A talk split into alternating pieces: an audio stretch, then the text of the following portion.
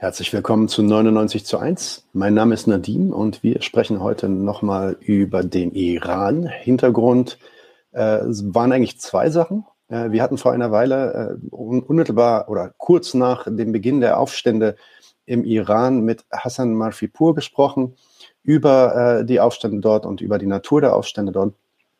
Und äh, währenddessen haben wir die Frage der Natur, des Wesens des iranischen Staates nur kurz angeschnitten äh, und hatte damals schon gedacht, ähm, dass wir da vielleicht nochmal eine extra Folge zu machen.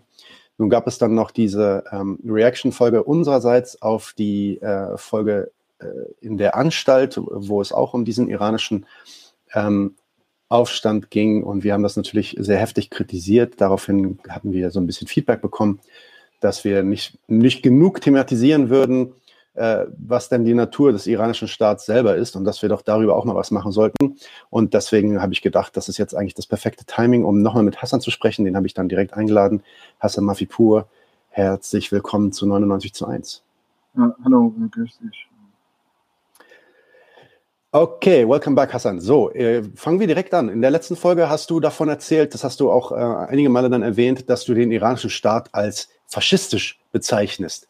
Ja, es gibt ja wirklich viele ähm, Adjektive, die dem iranischen Staat beigelegt werden. Ähm, islamistisch, äh, fundamentalistisch.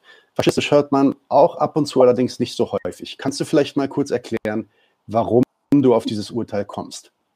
Ja, ähm, eigentlich vor allem muss ich erklären, was ich mit Faschismus meine. Faschismus ist ähm, ähm, eine Form der bürgerlichen Herrschaft, wie Reinhard Kühnel äh, in seinem Buch zweite Band Liberalismus, eine Form der bürgerlichen Herrschaft und Faschismus, die andere Form der bürgerlichen Herrschaft geschrieben hat. Und er hatte auch sehr interessant und sehr schön äh, dargestellt, welche Tendenzen, welche Hintergründe eine faschistische Form von Herrschaft hat. Und alle Sachen, was er aufgeschrieben hat, über ein Glauben an Führer, Glauben an, an Ummat, an eine Nation, die nur eine Form von Fantasie ist. Äh, Glauben an Feindschaft, eine Form von Feindschaft, dass wir immer in, eine, in einem Zustand des Krieges sind und, und wir Feinde haben, die wir sie ständig bekämpfen. Und viele andere Merkmale, die in, in faschistischen Formen von Herrschaft äh, existieren, die sind, die sind absolut treffend in Bezug auf iranischen Staat. Es gibt natürlich Leute, die diesen Begriff des Faschismus als Kampfmittel benutzen, um andere Leute zu erschrecken und zu zeigen. Aber für mich ist eine, äh, der Faschismus ist eine Definition, um zu erklären, wie, wie ist das Wesen einer Sache zugänglich für, für die Bevölkerung, die sich damit gar nicht beschäftigt haben, äh, zugänglich machen. Und wie es schaffen kann, diese Definition von anderen Definitionen, diesen Begriff von anderen Begriffen äh, zu unterscheiden und wie können wir so zu, einem, äh, zu einer Definition kommen, die in der Lage ist, die Gesamtheit einer Sache äh, zu erklären. Und das ist, äh, deswegen benutze ich Faschismus, äh, islamischer Faschismus oder religiöser Faschismus als eine Form von Herrschaft, die die Befreiung des, der Zukunft in der Rückkehr zur Vergangenheit sucht, die eigentlich nicht möglich ist. Es gab auch in, in Italien vor von der Machtübernahme der, äh, von Mussolini. Es gab auch diesen Begriff Klerikalfaschismus. Das wurde für äh, Bewegungen benutzt, die sich mit der katholischen Kirche zusammengeschlossen haben auch für eine Einheit zwischen religiösen Menschen und äh, Ultranationalisten, die eine Rückkehrung zu altem Rom äh, gewünscht haben. Also das hat, dieser Klerikalfaschismus war genau dafür gedacht, um diese zwei Polen zusammenzuschließen. Und das ist, es gab im Iran auch. Es, äh, der iranische Staat ähm, war sowohl nationalistisch von Anfang an als auch sehr, sehr religiös. Aber bevor wir zum, zum islamischen Staat kommen, würde ich kurz über die Entwicklung äh, des Faschismus weltweit und auch sehr, sehr kurz und knapp äh, erklären, wie Faschismus äh, aus einer Kontrarevolution äh, sich gebildet hat und eine andere Form der bürgerlichen Herrschaft äh, teilweise in bestimmten Regionen der Welt abgeschafft hat. Wenn, wenn wir diese äh, Theorie von Reinhard Kühnen, äh, die ich sehr, sehr vollständig und auch nachvollziehbar finde, als eine sehr gute Erklärung für faschistische Theorien äh, akzeptieren, dass, dass innerhalb des Kapitalismus zwei hauptsächliche Formen der Herrschaft existieren, entweder liberalistisch oder faschistisch und alle anderen Formen von, die sich als sozialdemokratisch oder keynesianistisch oder auch bonapartistisch etc. bezeichnen, äh, die sind äh, untergeordnet unter diese zwei Formen von Herrschaft. Sie sind ein Teil von, von, einer, von diesen beiden. Zum Beispiel äh, entweder der linke Flügel des Liberalismus oder rechte Flügel des Liberalismus, Konservativismus oder auch äh, Bonapartismus. Aber ähm, ich, ha, ich habe auch in letzter Zeit, ich habe schon ein Buch geschrieben, 600 Seiten über Faschismus, das ist leider auf Persisch geschrieben. Da habe ich äh, sehr intensiv äh, alles untersucht, aber ich kann nicht alles hier in dieser Folge äh, zusammenfassen. Ich versuche nur auf, auf bestimmte Aspekte des Buches äh, einzugehen und äh, äh, wiederzugeben, was, was ich eigentlich mit der Sache gemeint habe. Es gab einen österreichischen Marxist, der, der war, der wurde als linksextrem oder aus der Kommunistischen Partei Österreich ausgeschlossen, aber der hatte eine Theorie, eine Untersuchung zur Faschismus-Theorie gemacht. Und er hatte versucht, durch historischen Materialismus von Marx und Engels äh, die, den Faschismus, den Charakter des Faschismus in Europa äh, auf andere Art und Weise und nicht auf eine vulgär-marxistische Art und Weise, wie, äh, die wir bei Stalin oder auch bei teilweise Dimitrov gehabt haben, sondern eine, eine andere Untersuchung von, von einer anderen Perspektive. Und zwar der Versuch zuerst äh, zu zeigen, was, äh, wie äh, Faschismus alles ähm, Bonapartismus im 20. Jahrhundert, nicht ganz identisch, aber sehr ähnlich ist. Und es äh, untersucht diese drei Bücher von Marx, äh, 18. Brummel, Bonaparte, Bürgerkrieg in Frankreich und Klassenkampf in Frankreich. Und er hatte dort äh, ähm, gezeigt, dass Marx von einer Form von Klasse redet, eine Klasse ohne Klasse zu sein. Äh, die in der Lage ist, äh, die gesamte Bevölkerung, die gegen Arbeiterklasse sind, zu mobilisieren, um eine Ordnung zu schaffen. Louis Bonaparte, äh, der Neffe von Napoleon Bonaparte, hatte sich, der war der Chef von Lumpen in, in Frankreich. Der war der, einer der Schlägertypen, der in der Lage war, als, eine, als Führer der Kontrarevolution die Revolution von 1848 zu schlagen und alle bürgerliche und liberale Parteien unter seine Herrschaft zu, äh, zu bringen. Aber in Bonapartismus gab äh, ähm, eine andere Form von äh, Herrschaft. Das ist, deswegen sagt er auch, Bonapartismus ist nicht gleich Faschismus, aber es gibt sehr viele Gemeinsamkeiten. Und wir müssen diese Gemeinsamkeiten verstehen, äh, um überhaupt über Faschismus im 20. Jahrhundert äh, zu reden. Kannst du kurz erklären, kannst du kurz erklären, was, was, wie du Bonapartismus definieren würdest für die Leute, die das vielleicht noch nicht gehört haben? Genau, die bonapartistischen Staaten, äh, die waren äh, eine Form von Herrschaft im 19. Jahrhundert, die äh, mit einer kleinen Minderheit durch ideologischen und auch hegemonialen Kampf geschafft haben, die Kontrarevolution gegen die Revolution durchzusetzen und die Arbeiterklasse, die nicht in der Lage war, alleine die Macht zu übernehmen von Klasse an sich zu Klasse für sich zu werden, die, den Staatsapparat zu, äh, in, die Hand zu nehmen.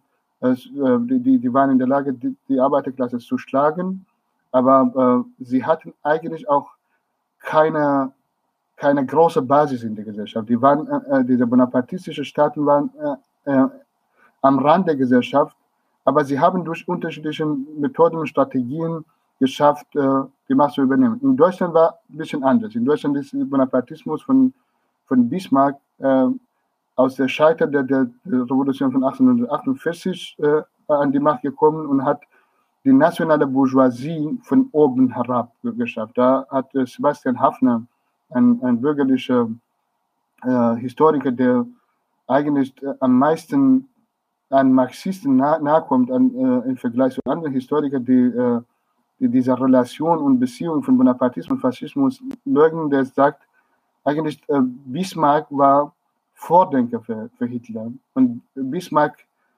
wenn, Bismarck im 20. Jahrhundert gelebt hätte, dann wäre er Hitler gewesen. Und es gibt diese Relation, diese Beziehung von Bonapartismus zu Faschismus in Deutschland. Bonapartismus in Deutschland war extrem jungchristlich und auch in Frankreich. Die waren äh, äh, die Besitzer des, des Bodens, äh, die der Meinung waren, dass die äh, Entwicklung der Bourgeoisie, diese alte kapitalistische Klasse, äh, eine Klasse, die von der Erbschaft äh, profitiert hat, schwächt. und deswegen kamen sie auch nicht mit der bürgerlichen Revolution klar. Die waren nicht in der Meinung, der, der Meinung dass, dass sie eine Form von liberalistischer Demokratie akzeptieren wollen, sondern eine autoritäre Form von Herrschaft, die in der Lage ist, von oben herab die Unterdrückten noch besser unterdrücken und sie zu assimilieren. Zum Beispiel in der Zeit von Bismarck äh, gab eine sehr große Zwangsassimilation von Minderheiten in Deutschland. Es gab äh, die, die, Sprache wurde äh, Hochdeutsch wurde in dieser Zeit entwickelt. Da haben sie Leute gezwungen, sich anzupassen. Und das, der Grund dafür war, es gab äh, diese technologische oder Form von Modernisierung hat äh, den Kapitalismus oder kapitalistische Fürstertum der, äh, oder die Manufaktur gezwungen, sich mit der Entwicklung, äh, sich an, an die Entwicklung des Kapitalismus anzupassen. Und gleichzeitig waren die Bonapartisten aufgrund ihrer ideologischen äh, Rückschritte und aufgrund ihrer, ihrer Bindung zur Vergangenheit waren sie nicht in der Lage, die sozusagen die Lehre der Aufklärung oder auch äh, Meinungsfreiheit und so weiter zu akzeptieren. Deswegen waren sie extrem autoritär, extrem äh, gewaltbereit, die haben auch die Minderheiten äh, geschlagen, die waren extrem gegen das Interesse der Arbeiterklasse und so weiter. Und das ist, das äh, sehen wir ganz genau. Ähm, das ist Bonapartismus hat nicht ähm, automatisch zum Faschismus geführt, weil die technischen Veränderungen oder technische Fortschritte im 19. Jahrhundert nicht in der Lage waren, ein, die bürgerliche Gesellschaft zu, einer, zu ihrem höchsten Punkt zu bringen. Die bürgerliche Gesellschaft, es gibt äh, diese Auslegung von Hegel, die bürgerliche Gesellschaft ist ein Ort, wo zwischen individuellen Interessen und auch familiären Interessen, Staat und so weiter eine Trennung stattfindet und diese Trennung, es, es wird, äh, wir, wir, müssen diese Willkürfreiheit abgeben, sozusagen, um eine andere Form von Freiheit zu gewinnen. Es gibt Anerkennung, gegenseitige äh, Anerkennung von Subjekten, vom Staat und, und Bevölkerung. Aber Hegel hat was, äh, etwas äh, ähm, versehen. Der, der, wusste nicht, dass die Logik des, des Kapitalismus immer autoritär sein kann. Kapitalismus kann so lange demokratisch bleiben, solange äh, die Krise äh, nicht herrscht. Sobald die Krise im Kapitalismus vorkommt und so, so, so, sobald äh, der Kapitalismus nicht in der Lage ist, mit üblichen legitimen Mitteln Kapital zu akkumulieren, dann gibt es Autorität, dann gibt es Überwachung, dann gibt es äh, äh, Terrorismus von oben, dann gibt es Angst, äh, dann gibt es äh, Unterdrückung, dann gibt es auch äh, Todesstrafe und Folter und so weiter.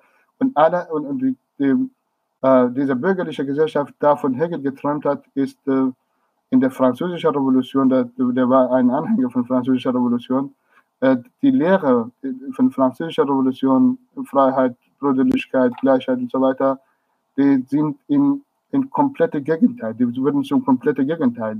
Äh, da, als die Kapitalisten an die Macht kamen, mussten sie die Expansion des Kapitals weiterentwickeln im, im Namen der Revolution äh, zehn Jahre lang napoleonische Kriege führen, um, äh, um die, äh, die Welt zu erobern und andere Nationen zu zwingen, sich an, an eine kapitalistische Produktionsweise anzupassen. Das hat, äh, deswegen ist äh, Kontrarevolution und Revolution sind zwei Bestandteile der kapitalistischen Ordnung. Und das, deswegen kann Kapitalismus äh, am Anfang so gegenüber der äh, Vergangenheit oder äh, Feudalismus eine revolutionäre, äh, ein revolutionäres Wesen angenommen hat, äh, äh, dann, dann war auch teilweise revolutionär, obwohl die, äh, die Aristokratie nicht komplett abgeschafft wurde, obwohl die Aristokraten am Anfang immer noch einen sehr großen Teil in der, im Parlament äh, in Frankreich hatten äh, und auch die linke Teile von wie, wie Robespierre und An, Anführer der, der Revolution wurden äh, sehr stark bekämpft. Aber gleichzeitig gab ähm, einen, einen Versuch, um ähm, die Herrschaft des Kapitals mit allen Mitteln zu sichern. Und deswegen gab äh, diese, diese Tendenz von Kapitalakkumulation. Äh, und der, im Kern ist immer, immer gegen Menschheit. Du musst die Mensch, andere Menschen unterdrücken, Arbeiter, Arbeiterinnen zwingen, äh, dass sie ihre Arbeitskraft für billige, äh, billigen Preis verkaufen und, äh, und daraus wird aus, aus dieser Mehrzeit äh, oder dieser Aufwandzeit, die nicht bezahlt wird, wird äh, Mehrwert geschaffen und mit diesem Mehrwert äh, wird noch mehr Mehrwert und so weiter. Deswegen kann, kann keine bürgerliche Gesellschaft ohne Autorität, ohne eine Form von Zerstörung der Vernunft, mit Lukas gesprochen, äh, existieren und äh, die Lehre der, der Revolution wird zu Lehre der Kontrarevolution. Und das hatte äh, eigentlich diese Vorlage und auch äh, die Vorarbeit von ultrakonservativen äh, wie äh, die, die, Leute, die extrem äh, Kontrarevolutionen waren, auch in, in, Frankreich, in Spanien, auch in Großbritannien, noch äh, die Schriften gegen, gegen die Revolution veröffentlicht haben, wie Edmund Burke. Das hatte äh, dort geführt, äh, dass ein Teil der alten Klasse sich in, mit, mit äh, Katholizismus, mit, mit den Herrschenden von damals zusammenzuschließen, um eine Form von Herrschaft im Namen der, des Bonapartismus äh, zu sichern. Das ist, aber das ist 19. Jahrhundert. Im 20. Jahrhundert, ähm, im 19 am Anfang vom 19. Jahrhundert äh, und äh, Ende 18. Jahrhundert war Nationalismus äh, eine radikale Ideologie, eine, eine Ideologie gegen äh, Fürstentümer. Und ähm, da haben sie auch, es gab Propaganda dafür, dass wir eine einheitliche, ein einheitlicher Staat oder eine einheitliche Macht äh, weiterführen. Nationalismus war Ideologie der Bourgeoisie. Bourgeoisie, eine Bourgeoisie, die gegen äh, alte Herren von damals war aber diese Ideologie, äh, die, die, wird später im 20. Jahrhundert zu, zu substanzieller Tendenz der faschistischen Bewegung. Genauso wie Bourgeoisie äh, in der Akkumulation oder so, zum Beispiel diese Flitterwoche der Revolution, in, in, der französischen Revolution, führt zu einer Kontrarevolution ab äh, 48, ähm, wird auch Nationalismus von 19. Jahrhundert zu einer faschistische Ideologie in Europa gemacht und wird gegen Minderheiten, gegen Juden, gegen Kommunisten und so weiter äh, ausgespielt, benutzt, um, um alle anderen Leute zu erschrecken. Und dann, wenn, wenn du Fragen hast, kann ich äh, beantworten, dann können wir zu, zu Faschismus. Nee, das ist erstmal, da konnte ich erstmal einigermaßen folgen, auch wenn das natürlich ein Quick Run durch die Geschichte äh, äh, war. Äh, Vielleicht, was mich jetzt interessiert, ist dann zurückzukommen auf die Ausgangsfrage, nämlich wie äh, wendet sich das dann auf das Wesen des iranischen Staates an, den du ja genau unter dieser Theorie quasi äh, repräsentiert siehst.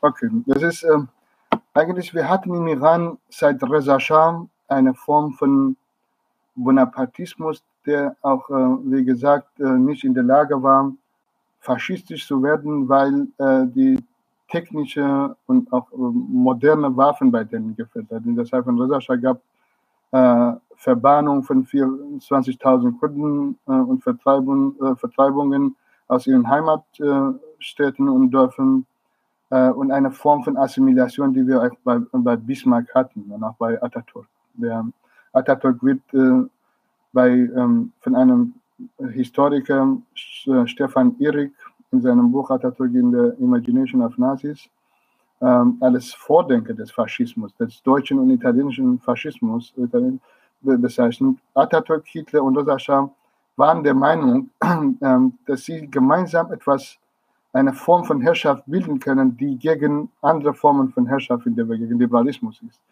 Atatürk äh, hat versucht, mit äh, Säuberungen von äh, Minderheiten, hat auch viele Menschen, Griechen, Bulgaren, Kurden und so weiter umgebracht. Äh, Reza Shah hat durch eine Form von extrem aggressiver Assimilationspolitik und auch äh, Vertreibung von Bevölkerung äh, versucht, hat er nicht durchgesetzt. Als er sich mit Hitler zusammengeschlossen hat, äh, wurde abgelöst und sein Sohn äh, äh, an die Macht gebracht. Und dieser ähm, bonapartistische Staat, äh, Regime vom Schah, äh, wie gesagt, er war nicht in der Lage, komplett äh, faschistisch zu werden, obwohl er faschistische Tendenzen hatte. Äh, es gab in einer Zeit, in der Zeit von Schah, alle Parteien in Iran wurden abgeschafft und es gab nur eine Partei, Partei der Rastachis. Äh, und dieser Rastachis bedeutet Zurückkehrung zu damals, äh, zur Vergangenheit, wie Mussolini äh, seine faschistische Ideologie. Er hat ein kleines Buchlein, Büchlein geschrieben, heißt äh, Das Wesen des Faschismus. Da äh, schreibt er, dass, dass wir immer zu alter Macht, zu altem Rom zurückkehren, um, äh, um die Nation zu schützen. Es gab diese Ideen bei Mohammed Reza Shah, der Sohn von äh, Shah auch, aber der hatte auch nicht geschafft, äh, komplett einen faschistischen Staat zu sichern, obwohl er alle Parteien abgeschafft hat, obwohl Savak äh, besonders die linke und kommunistische äh, Widerstände zerschlagen hat, auch ermordet hat, gefoltert hat. Äh, der hatte ähm, genau äh, wie Weimarer Republik eine Politik äh, durchgesetzt. Es wird immer von, davon gesprochen, dass der deutsche Staat von äh, rechter Seite blind ist, aber es ist nicht blind. Der, der Gesamtheit des deutschen Staates mit Sozialdemokratie, liberalen, konservativen Staathelmers, alle, alle waren Rest. Denn alle waren gegen Revolution. Das, das sagt auch Sebastian Hafner in einem anderen Buch, heißt äh, Verrat oder Revolution von 1919. Der, ist ein bürgerlicher Historiker, aber der hat sehr, sehr intensiv diese Geschichte ausgearbeitet und viel besser als viele Linke, muss ich sagen. Äh, das war in der Zeit von Schah auch, äh, gab diese Freiheit für Islamisten, besonders die Anhänger von äh, Khomeini, Ali Shariati und äh, auch diese romantisierte äh, Form von Islamismus, der davon ausgegangen ist, wir müssen zurück zu uns selbst. Eine, eine extrem konservative, orientalistische, äh, reaktionäre Interpretation von Schriften von Edward Said und auch Franz Fanon, äh, bei, äh, die bei äh, Schriftstellern wie äh, Adir Shariati stattgefunden haben und auch bei teilweise bei linken Leuten äh, wie Jalal al-Ahmad, äh, der sich nach rechts entwickelt haben. Die war, der war von der Tudor-Partei und irgendwann hat er äh, äh, gesagt, nein, wir müssen zu uns selber als religiöser Mensch. Wenn bei Mussolini äh, von, von Nation gesprochen wird, dann meint, äh, meint er Italiener. Aber wenn bei Khomeini oder Ali Shariati von uns gesprochen wird, dann meinen sie natürlich die gesamte islamische Welt, islamisches Ummat. Khomeini, der als Kontrarevolution an die Macht gekommen ist, das ist, da muss ich erwähnen, äh, Walter Benjamin hatte gesagt, ähm, der Faschismus entsteht immer aus der Kontrarevolution. Und wenn im 20. Jahrhundert die Kontrarevolution an die Macht kommt, dann nimmt der Staat einen, einen faschistischen Charakter. Und das, das finde ich sehr, sehr treffend in Bezug auf, äh, äh auf den Iran äh, besonders. Alles Khomeini, äh, äh, alles die linke Leute von Schah-Regime und Sawat geschwächt wurden und die Islamisten als Gegner von linken Leuten gegen sie ausgespielt wurden, weil Schah genau diese Logik, äh, die wir in bürgerlicher, so schwankender Regierung der Weimarer Republik hatten, dass wir nur die linke Seite bekämpfen und äh, den Rest äh, ignorieren oder auch teilweise mit finanziellen Mitteln und auch ideologisch unterstützen. Das gab auch in der Zeit von Schah, da haben die Islamisten große Publikationen. Es gab äh, Hosseini Ershad, ein Ort, wo sie sich getroffen haben. Es gab Superläden in einer Zeit, in der die Mehrheit der Bevölkerung unter Armut gelebt hat. Äh, ähm, äh, Iraner haben damals in der Zeit von Monarchie, äh, das war äh, durchschnittliche Einkommen im Iran war 17 US-Dollar. Das bedeutet, die, Mehrheit, die große Mehrheit der Bevölkerung hat unter Armut gelebt. Es, äh, nach, seitdem diese äh, sogenannte weiße äh, Revolution oder Revolution von oben, kontrapassive Revolution durchgeführt wurde, sind äh, Millionen von Bauern in die Stadt gezogen. Die haben keinen Platz gehabt, die haben keine Perspektive, die waren obdachlos, sie haben am Rand der Stadt in Slums gelebt und diese Leute wurden von Islamisten mobilisiert, weil die linke Parteien, ihre Führer im Gefängnis waren oder erschossen war, wurden, äh, weil die kommunistische Bewegung sich eine, eine bewaffnete Bewegung wie wie so äh, RAF-Bewegung in Deutschland äh, entwickelt hat und äh, weil sie auch keine andere Methode hatten, äh, den, äh, äh, das Schah-Regime zu bekämpfen.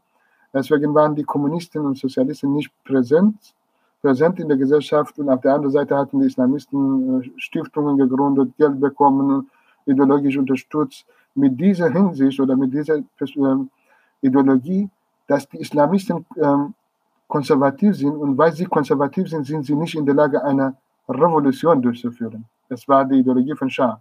Aber die, die Islamisten haben gesagt, wir sind nie revolutionär, aber wenn eine Revolution gemacht wird, dann sind wir in der Lage, die, die Revolution für uns so äh, in Anspruch zu nehmen und, und die Revolution zu schlagen. Die haben von Anfang an gesagt. Aber Khomeini hatte in Paris anders versprochen. Er hat gesagt, in, äh, in islamischer Republik gibt es Freiheit für politische, für politische äh, Leute, Freiheit für Kommunisten. Die hat ein Statement, wir haben auch ständig mit ihm gesprochen, Journalisten und so weiter. Es, gibt, äh, es gab ähm, sehr viele äh, Sachen, die Khomeini so auf, äh, die, die scheinsozialistisch äh, äh, geklingt haben.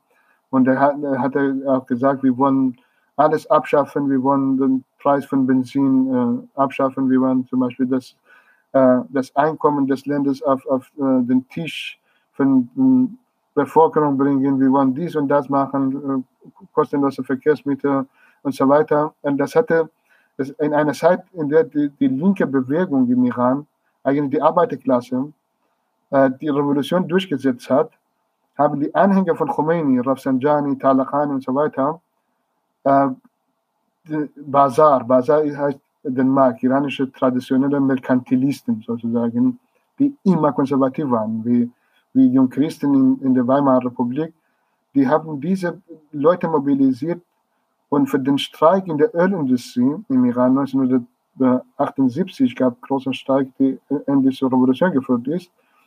Die haben gesagt, wir, wir geben den Arbeiter Millionen von Dollar, sie, sie müssen den Streik weitermachen unter einer Voraussetzung, dass sie sich mit uns zusammenschließen und nicht mit den Linken.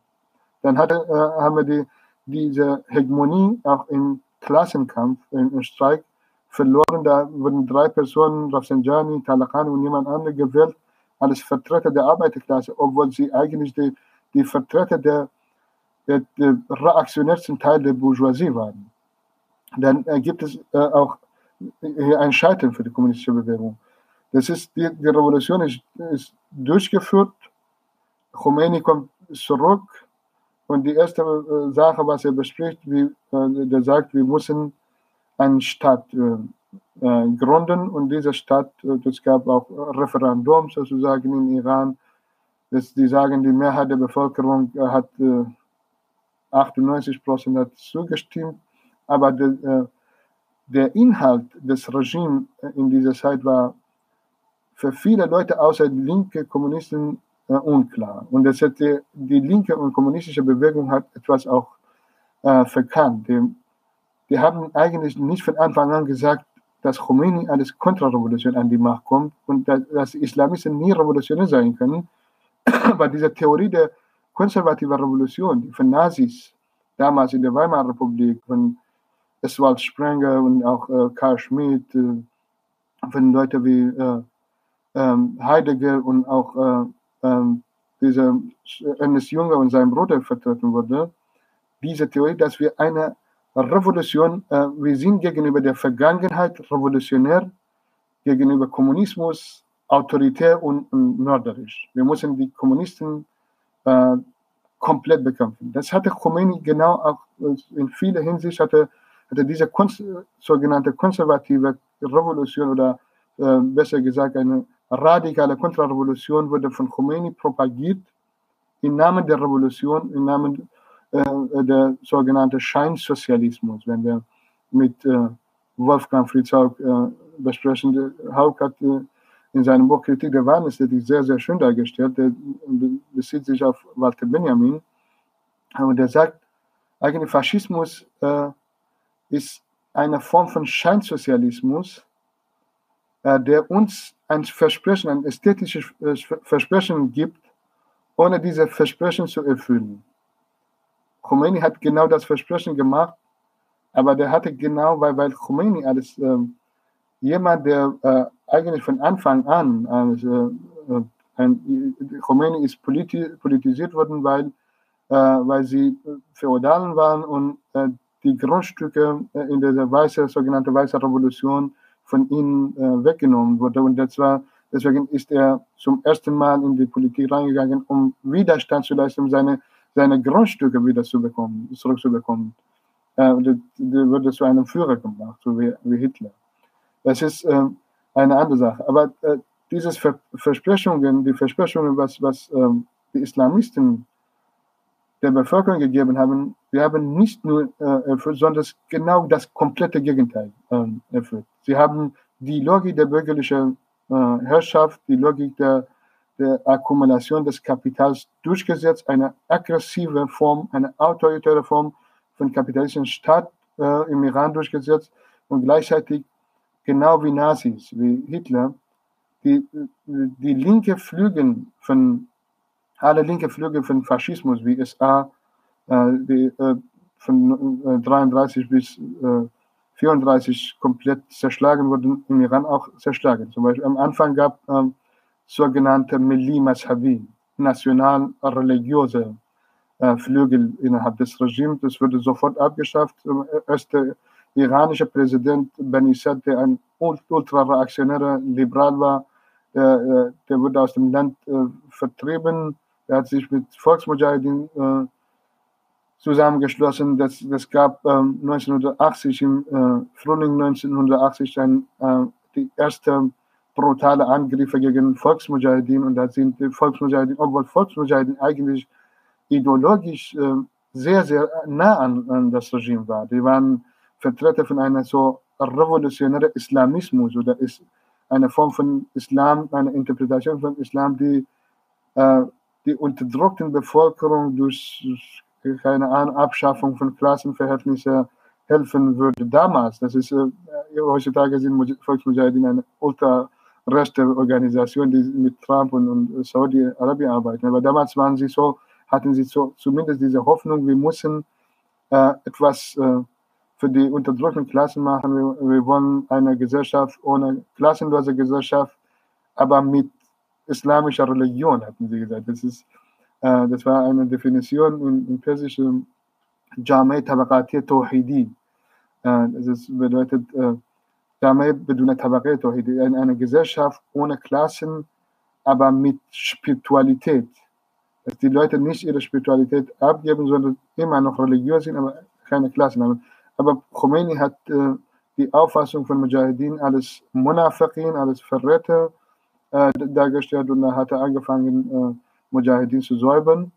Dann hatte auch ähm, hatte Angriff, äh, da wurde äh, davor auch ähm, 1980, 1979 gab äh, Kurdistan eine Form von autonomer äh, Regierung wie die Pariser Kommune. Da sind die Kommunen gebildet und diese Kommunen waren zuständig für für die, für die Reproduktion des Lebens und des Alltags in, in Kurdistan, besonders in Senandaj, in Marivan, in meiner Heimatstadt, und auch in anderen kleinen Städten, kurdischen Gebieten. Da waren die, die kommunistischen Partisanen äh, auf einmal sind äh, von einer kleinen Minderheit, kleiner Partei zu einer großen Massenorganisation geworden und da haben sie sich mit der Bevölkerung und da gab auch in, äh, in dieser Zeit gab in Kurdistan äh, eine Form von Einheitsfront, aber nicht mit rechts. Da waren die linken Leute, die haben eine, der eigentlich die Bevölkerung selber von sich hat ein, die Bewaffnung der, der Bevölkerung aufgerufen.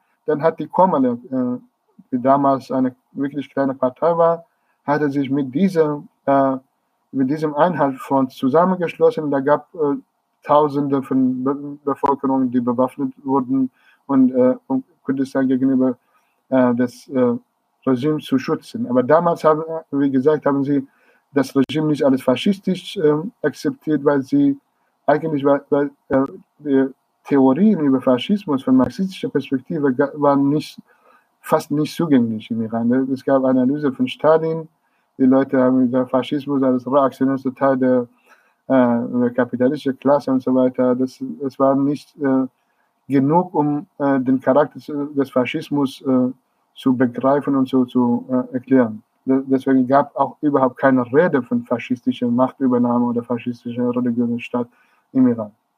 Und äh, soll ich weiter reden? Oder? Wenn, du, wenn du noch was hast, red weiter, kein Problem. Ja, genau. Und das ist ähm, die, ein, der andere Grund, warum ich ähm, Khomeini als faschistisch oder, oder den Staat als faschistisch bezeichne. Es ist genau diese äh, Ideologie von Feind und Freund. Von Anfang an hat äh, das Regime gesagt, weil in Kurdistan die Kommunisten eine rechte Demokratie organisieren, einen Kommunismus dort bilden können, dann müssen wir Dschihad gegen Kurdistan aufrufen. Dann gab eigentlich wirklich Dschihad. Die sind mit Panzer und Flugzeugen nach Kurdistan gekommen, äh, um, um Kurdistan wieder zu erobern. Da sind äh, wirklich auch Tausende von äh, Soldaten von, äh, vom Regime dort in Kurdistan gefallen äh, oder erschossen von Partisanen. Die haben keine Ahnung von Partisanenkampf gehabt und äh, die, die waren total, wir haben Armee gegen Partisanen äh, eingesetzt, die Armee wurde zerschlagen, bis einem Punkt, dass äh, die Kommunisten äh, gesagt haben, okay, wenn, wenn wir in der Stadt bleiben, die werden äh, die, die Städte von Kurdistan bombardieren, dann machen wir einen Vorschlag, wir gehen auf die Berge, wenn, wenn ihr mit uns äh, kämpfen wollt, dann kommt ihr äh, raus aus der Stadt. Wir wollen nicht, dass die normale Bevölkerung in Kurdistan äh, alle ermordet werden und dass wir einen Bürgerkrieg entwickeln. Dann, dann wurde dieser Krieg sozusagen äh, Verband in, in äh, bergische Regionen von Kurdistan und äh, es gab natürlich immer wieder Partisanenkampf bis 1990. Äh, aber es wurde immer wieder reduziert, bis äh, die letzten Städte von Kurdistan vom Regime wieder zurückerobert wurden. Aber die Kurden waren von Anfang an Feind äh, für, für den Staat. Die waren Feind nicht, weil, weil sie Nationalisten waren oder weil sie eine Autonomie haben wollten, die waren Feind, weil sie äh, zu Kofar oder zu äh, Kommunisten gehörten. Die Kommunisten wurden im Iran alles sofort, äh, die haben die Islamisten so gemacht, Komo heißt Gott, nicht äh, heißt, äh, es existiert nicht. Und diese Propaganda wurde überall durchgeführt gegen, ähm, gegen die Kommunisten. Und deshalb, die Kommunisten wurden als Leute bezeichnet, die überhaupt keine Moral haben, die mit, mit Schwester und Bruder äh, Sexualität haben und auch diese, auf, auf diese Art und Weise, diese, und diese sogenannte Endlösung der Judenfrage, was Hitler davon gesprochen hat, gab auch bei Khomeini. Der, er hat gesagt, auch nicht nur Khomeini, sondern auch andere Vertreter wie Benissat, der erste Präsident vom Iran, von islamischem Staat, äh, die haben gesagt, wir müssen unsere äh, Stiefel nicht ausziehen, bis wir, bis wir Kurdistan komplett zerschlagen haben. Das haben sie natürlich nicht geschafft. Das war, wir, hatten, wir hatten mit einer Massenmobilisation von bewaffneten Menschen zu tun gehabt. Auch die Soldaten vom Regime wurden mit Steinen in, in den Dörfern von Kurdistan getötet. Die Leute, auch die Leute, die keine Waffen hatten, die hatten mit Stock und Steinen sich verteidigt. Es war so ein, äh, eine äh, radikale Massenbewegung. Das haben sie natürlich äh, nicht geschafft. Aber diese Feindbild, zuerst die Kurden, weil sie Kommunisten sind, dann, dann haben sie auch Turkmen Sahra angegriffen, eine, eine Region in äh, Iran. Äh, da waren auch die linke kommunistische Bewegung, die diese äh, Bodenverteilung äh, innerhalb der armen Bevölkerung durchgesetzt haben. Die wurden auch dort äh, mit Panzer angegriffen, äh, festgenommen und zur Todesstrafe verurteilt.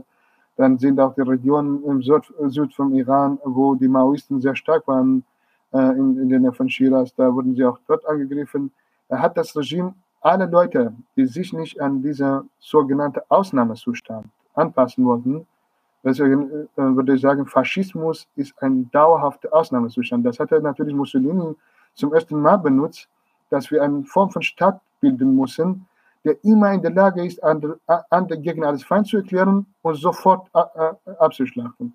Das hat auch äh, jemand wie Karl Schmidt ähm, in seinen Theorien, diese Theorien über Faschismus und Liberalismus eine Form von Ausnahmezustand gewünscht, der immer in der Lage ist, auch die Feinde und die Gegner zu, äh, als Stadtfeind zu, zu betrachten und so abzuschlachten. Deswegen waren die Juden automatisch im Nazismus, äh, im deutschen Faschismus, die Feinde des Staates und sie würden auch, äh, es wurde direkt legitimiert, äh, dass sie äh, dass diese Endlösung, der sogenannte Endlösung der Judenfrage durch die Säuberung von Juden stattfinden soll. Sie haben natürlich Millionen von Juden, äh, es waren äh, 74,3 Prozent der gesamte jüdische Bevölkerung in Europa äh, äh, ermordet.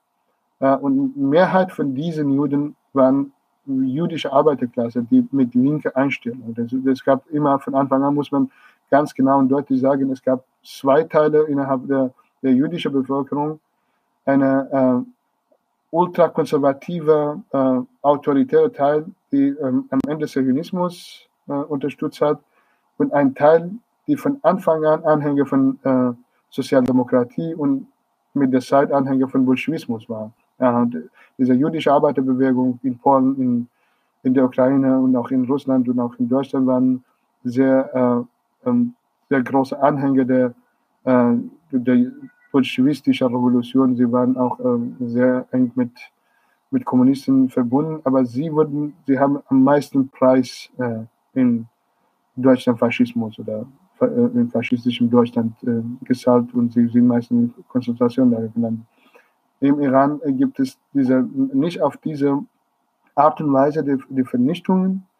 Äh, und ich glaube, weil, weil sie gar nicht gebraucht hätten, 10 Millionen oder 20 Millionen von der Bevölkerung auszulöschen. Äh, auszulöschen. Es war eine Zeit vom Krieg. Äh, sobald die, die äh, äh ähm, Islamisten an die Macht kamen, dann gab äh, so ähm, es gab von, von Paris äh, gab Propaganda von Khomeini und Provokationen gegen das Regime und äh, auch äh, die Rede darüber, dass der, das Schah-Regime nicht in der Lage ist, äh, einen Krieg zu führen und auch äh, Schah-Regime wollte auch wirklich keinen äh, kein Krieg führen, sich in einen Krieg mit, Irak, mit dem Irak zu entwickeln. Khomeini hatte von Anfang an genau diese Propaganda gemacht, um einen Krieg zu führen. Und das ist, dieser Krieg war für Khomeini notwendig. Er hat selber immer gesagt, Krieg, der Krieg für uns war ein gottgegebenes Geschenk, Barakat. Und wir müssen diese Barakat schützen. Warum war es Barakat? In der Zeit vom Krieg wurde diese Ideologie von einem dauerhaften Ausnahmezustand rechtfertigt. Wir haben gesagt, wir sind im Krieg, die Feinde stehen außer, äh, außerhalb der Grenze, wir müssen diese Feinde abschlachten und wenn jemand jetzt sich gegen uns einsetzt, dann ist automatisch Feind und gibt es äh, dafür Todesstrafe. Und natürlich haben sie auch äh, deswegen zwischen 80, 88.000 bis 100.000 politische Gefangene ermordet. Das ist, äh, sind Massengrabe. Wir sind Familien, die zwei, drei Kinder verloren haben und bis jetzt gar nicht wissen, wo die, ihre Kinder sind. Das sind ähm, auch automatische Auslöschung von, von Kommunisten und auch ähm, Vernichtung von Oppositionellen, mit, die innerhalb von drei Minuten äh, verhört äh, wurden, direkt an die Wand gestellt wurden und in Massengrab Chavaran beerdigt wurden. Das ist, äh, es zeigt ganz genau, dass die Idee von, äh, die, diese faschistische Idee, die Vernichtung von Gegnern, auf diese Art und Weise bei dem islamischen Staat existiert, aber islamische Staat hatte, ähm, islamische Staat oder faschistische Staat vom Iran, hatte die Leute gebraucht, um Krieg zu führen. Die haben in einer Zeit, die haben gesagt, äh, jede Familie muss 13 bis 14 Kinder auf die Welt bringen. Wir brauchen die Kinder für den Krieg. Sie wussten, sie hatten gedacht, dass der Krieg weiter äh, dauert. Das war äh, der längste industrielle Krieg überhaupt in der Geschichte von Menschheit. Acht Jahre lang äh, Krieg zu führen, das war katastrophal, hat äh, Millionen Tote und äh, Opfer gekostet. Und nach dem Krieg, ähm, in, der Zeit äh, des Krieges, hat der Staat seine Legitimation mit Repression durchgesetzt. Das bedeutet, alle Feinde waren außerhalb der Grenze, die wurden vertrieben aus dem Iran oder im Gefängnis getötet oder die waren immer noch im Gefängnis. Und sie hatten gesagt, sie schaffen jetzt einen einheitlichen Staat, der nur Repräsentator von ein bestimmtes, ein, ein, eines bestimmtes Flügel im Regime ist, und zwar Khomeinismus. Es gibt einen Historiker, äh, der mittlerweile nicht mehr links ist, aber damals war äh, von der Partei, heißt äh, Yervant Abrahimian. Der hat am meisten Bücher über die moderne Geschichte vom Iran geschrieben und der hat ein Buch, heißt Khomeinismus. Und in diesem Buch äh, äh, untersucht er die Ideen und die Gedanken von Khomeini, die zu einem autoritären Staatsform geführt haben. Und er zeigte ganz genau, dass Khomeinismus eine Form von Herrschaft ist, die nicht in der Lage ist, äh, die andere Formen der bürgerlichen Herrschaft zu dulden.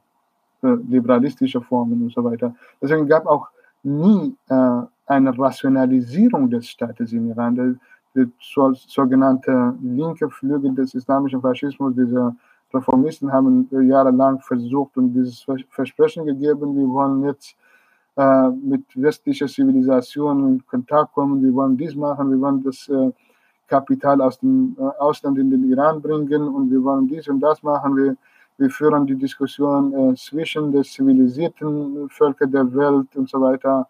Äh, aber äh, in, die, in, der Zeit von denen sind auch äh, wirklich viele politische Gefangene ermordet, viele, äh, viele äh, Intellektuelle sind in diesen Kettenmorden eingewickelt und ermordet.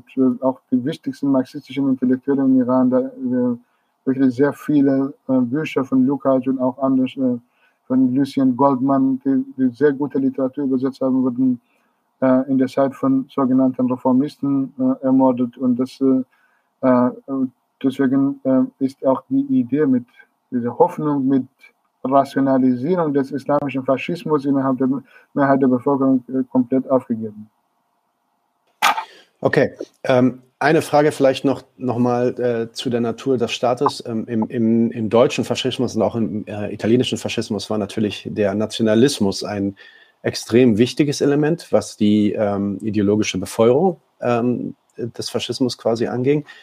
Vielleicht kannst du das noch mal ein bisschen genau aus, genauer ausführen, was der Nationalismus für eine Rolle spielt in dem iranischen Faschismus, wie du ihn nennst, und ähm, vielleicht dem gegenüber auch kurz über den Islam bzw. den Islamismus reden. Das wird ja sehr oft hier aus äh, Deutschland dann auch so dargestellt, dass ähm, ja, der Islam quasi die treibende ideologische Kraft ist hinter äh, dem iranischen Regime. Inwiefern steht vielleicht der Islam oder die islamische Ideologie äh, auch, auch in Verbindung zu dieser nationalistischen Ideologie? Kannst du das vielleicht nochmal kurz ausführen? Ja, genau. Es ist ähm, eigentlich äh, über Nationalismus gibt es unheimlich äh, viele Forschungen, die ich äh, teilweise sehr, sehr gut und sehr interessant finde. Äh, es gibt ein Buch von M.S.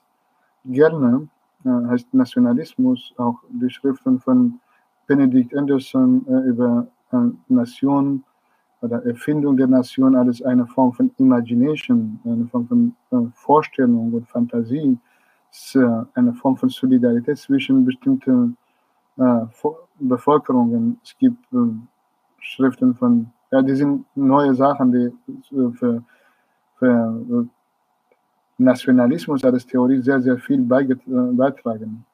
Die Schriften von Erik Hobsbawm, sein Buch Nation und Nationalismus und auch das letzte Buch von Ijaz Ahmed heißt die Klassen und Literaturen, Nationen und Literaturen.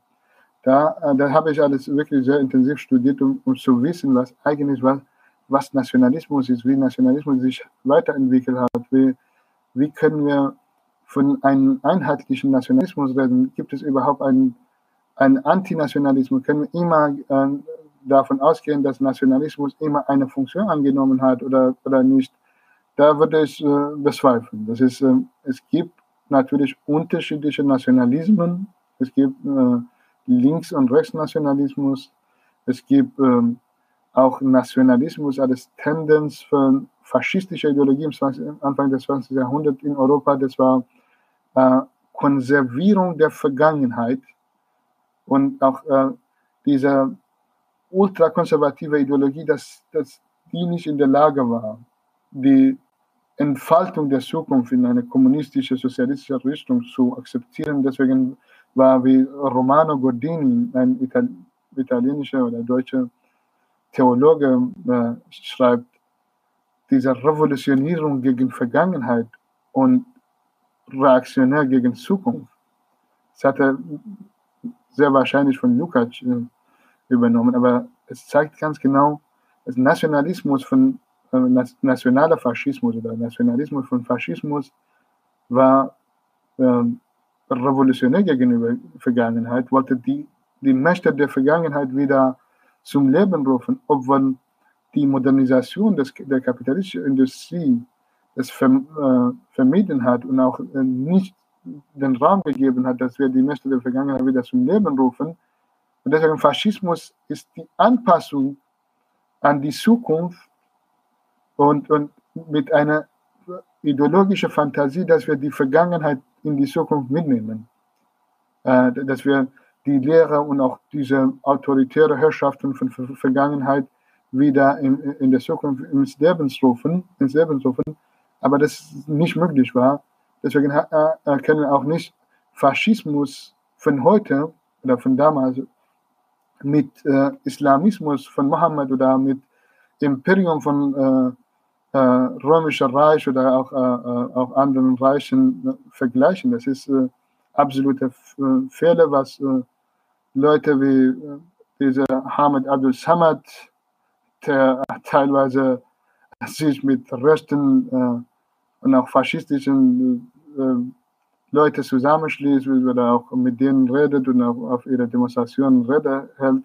Das ist, äh, ähm, ich glaube, es ist äh, etwas passiert. Ähm, und zwar dieser, was, was Lukács in Geschichte und Klassenbewusstsein kritisiert, diese Verdinglichung des Bewusstseins, dass die Wissenschaft und Wissenschaftler zu einer Ware werden und sich verkaufen. Da komme ich äh, drauf in, in, in Bezug auf diese Folge, was du mir geschickt hast. Und, dass die Menschen ja, eigentlich kein, kein Wissenschaftler mehr sind, sondern Celebrities, die sich ihren Charakter, alles, ihre Gedanken zu einer Ware machen und gegenüber des Geldes verkaufen. Und es ist ihnen absolut egal, ob sie von deutschem Staat bezahlt werden, von Israel, vom Iran.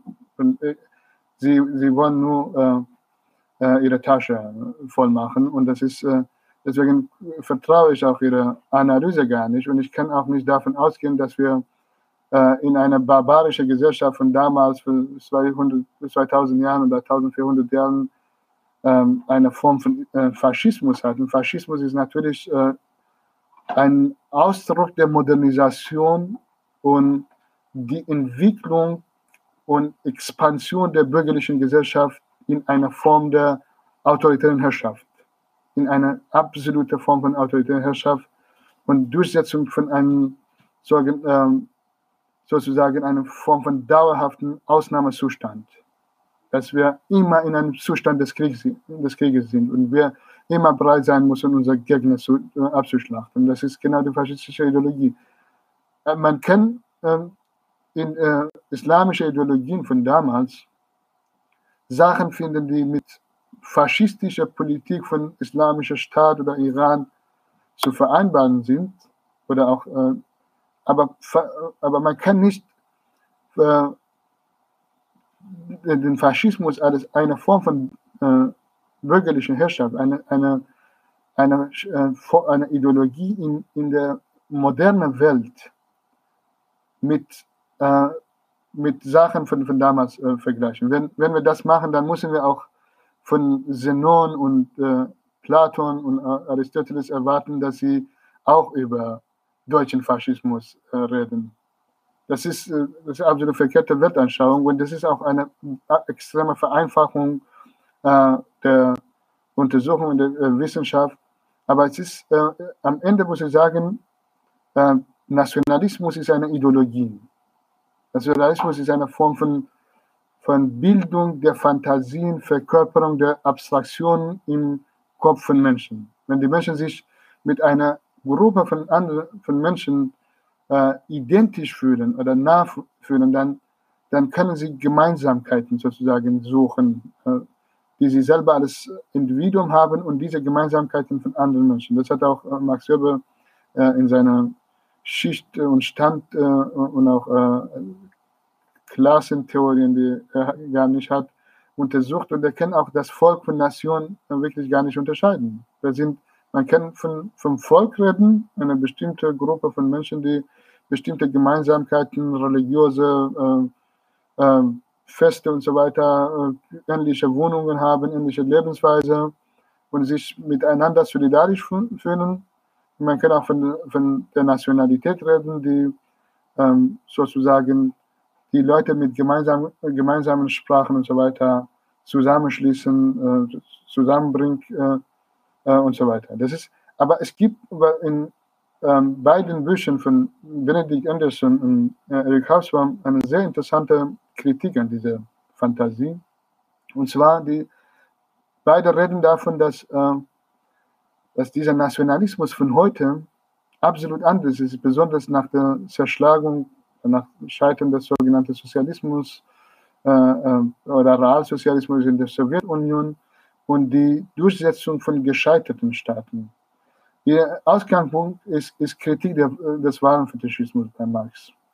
Das bedeutet, du bist du, ein Teil von einer Nation, wenn du einen Pass hast. Und auf deinem Pass steht Iraner, Deutsche, Israeli oder keine Ahnung.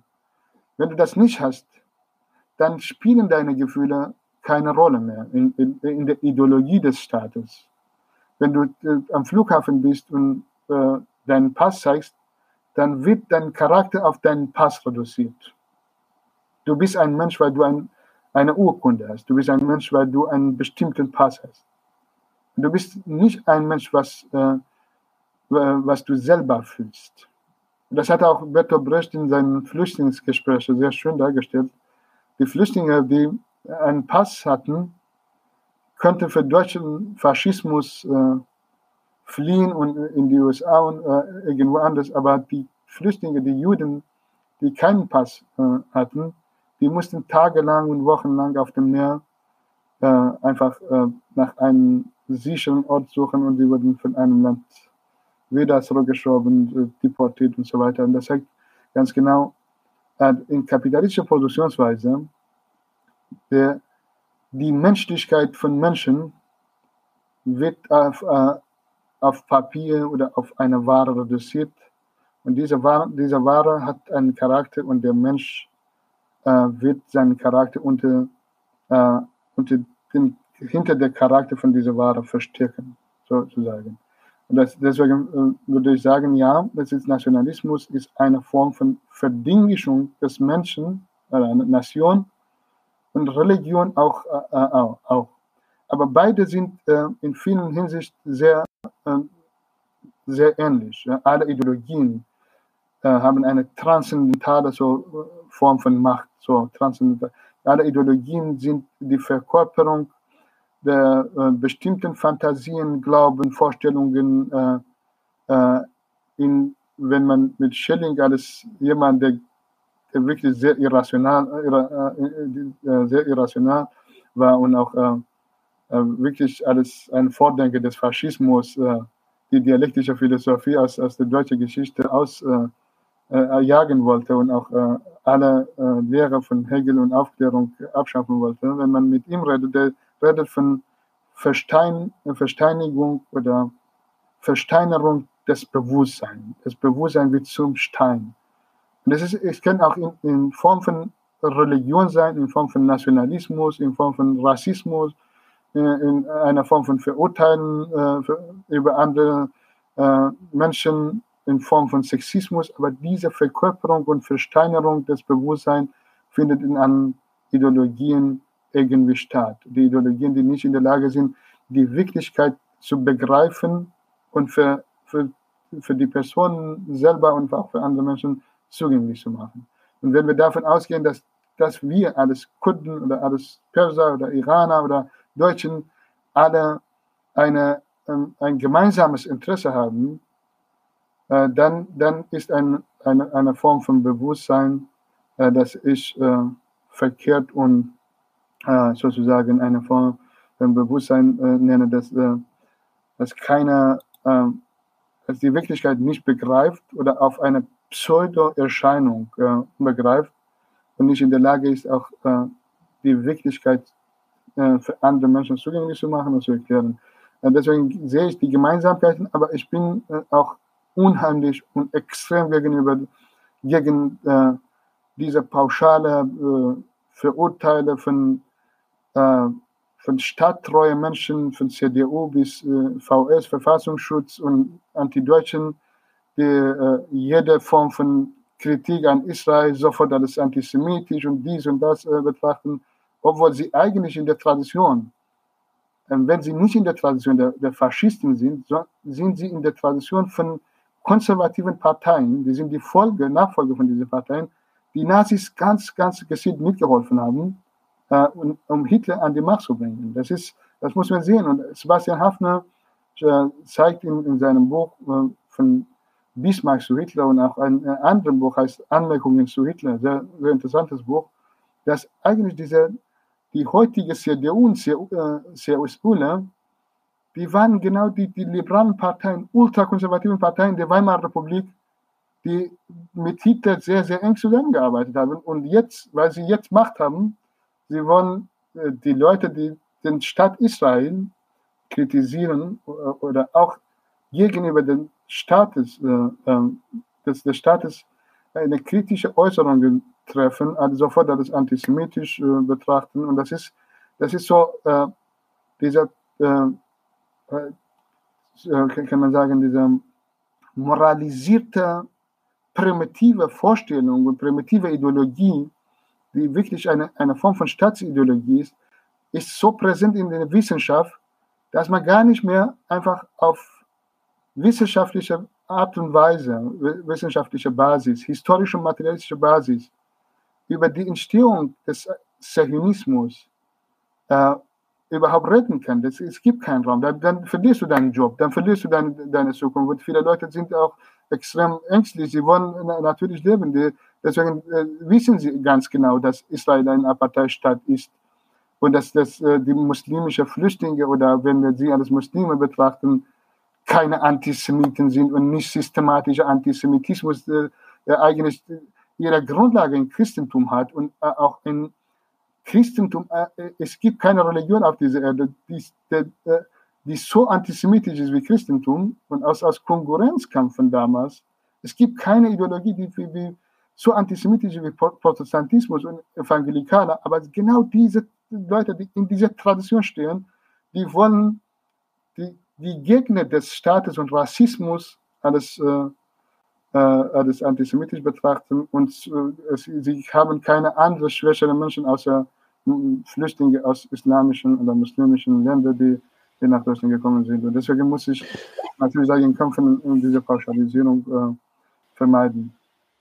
Ja, dazu kommen wir gleich. Ich will, aber wenn wir jetzt schon mit Israel angefangen haben, vielleicht eine Frage. Äh, was, was ja auch oft hier behauptet wird, ist, dass Israel, ähm, du hast ja vorhin davon gesprochen, dass der Faschismus immer einen Feind benennen muss, meist einen Feind im Innern äh, den es dann zu bekämpfen gibt. Nun wird jetzt oft darüber geredet, dass äh, ja zumindest für den Gründungsmythos und den Staatsmythos des iranischen Staates Israel selbst eine ähm, wichtige Rolle spielt, nämlich dass Israel selbst dieser ähm, Bösewicht, aber eben außerhalb des Staates ist, der immer zu bekämpfen gilt. Was hältst du von dieser Erklärung äh, des iranischen Staates?